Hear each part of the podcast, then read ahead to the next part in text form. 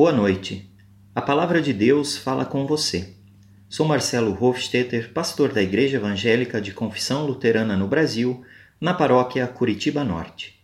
A senha bíblica que motiva nossa reflexão nesta noite é do Evangelho de Mateus, capítulo 6, versículo 21. Assim está escrito: Onde estiverem as suas riquezas, aí estará o coração de vocês. Querido irmão, querida irmã, Quais são as suas riquezas? O que é precioso para você? Riqueza é tudo aquilo que é importante, que é precioso, que temos apreço e que amamos. Podem ser bens materiais, dinheiro, poder, mas também podemos dizer que nossas riquezas são nossa família, nossas amizades, a comunidade da qual fazemos parte, nosso serviço na igreja a palavra de Deus. Esta pequena frase dita por Jesus tem muito significado para as nossas vidas. E com ela, Cristo nos quer ensinar e mostrar o que realmente é importante, precioso e necessário para que tenhamos a vida verdadeira. Jesus conhece muito bem o coração do ser humano.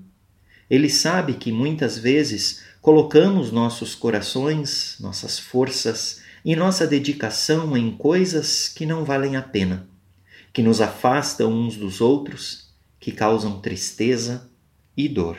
Quando colocamos nosso coração em algo, nos entregamos a isso.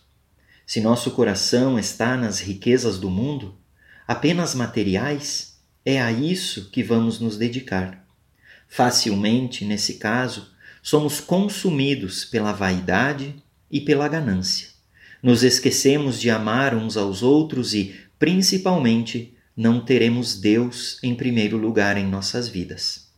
Cristo nos ensina o que realmente deve ser precioso para nós, o que deve estar em primeiro lugar, em que devemos colocar nossos corações. Assim ele nos fala em Mateus, capítulo 6, versículos 19 a 21, não ajuntem riquezas aqui na terra, onde as traças e a ferrugem destroem, e onde os ladrões arroubam e roubam.